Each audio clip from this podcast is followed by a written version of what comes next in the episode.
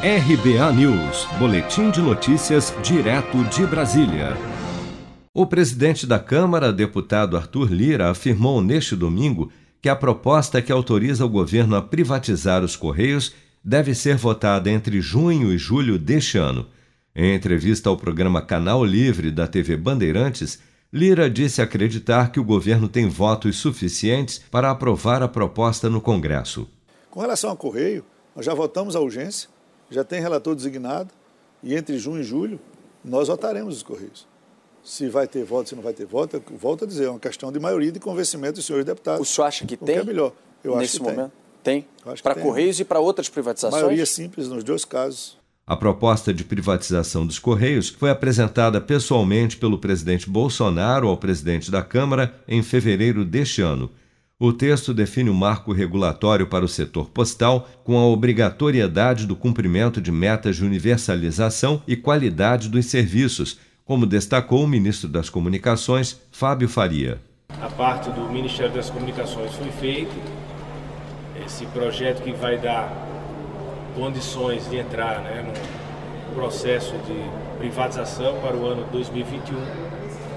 A consultoria Accenture contratada pelo BNDES, também está fazendo o seu trabalho em cerca de em até 120 dias. Eles vão entregar a consultoria que também será enviada para o Congresso Nacional para que estabelecer parâmetros, falar sobre é, estabelecer regras. Esse projeto ele trata muito mais que nós entregamos mais sobre princípios do que regras, até porque o Congresso Nacional deve se debruçar em relação a esse tema e é lá a arena onde serão debatido, debatidos todos os, os requisitos necessários, tratar da, da, universalização das entregas, os correios, relação aos funcionários.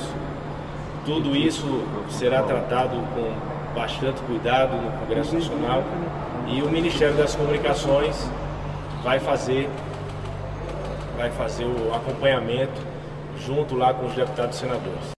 De acordo com o governo, serão realizados debates e estudos para definição do melhor modelo de desestatização dos Correios, que pode ser a venda total, a venda do controle majoritário ou apenas de parte da empresa. Se você quer começar a investir de um jeito fácil e sem riscos, faça uma poupança no Sicredi.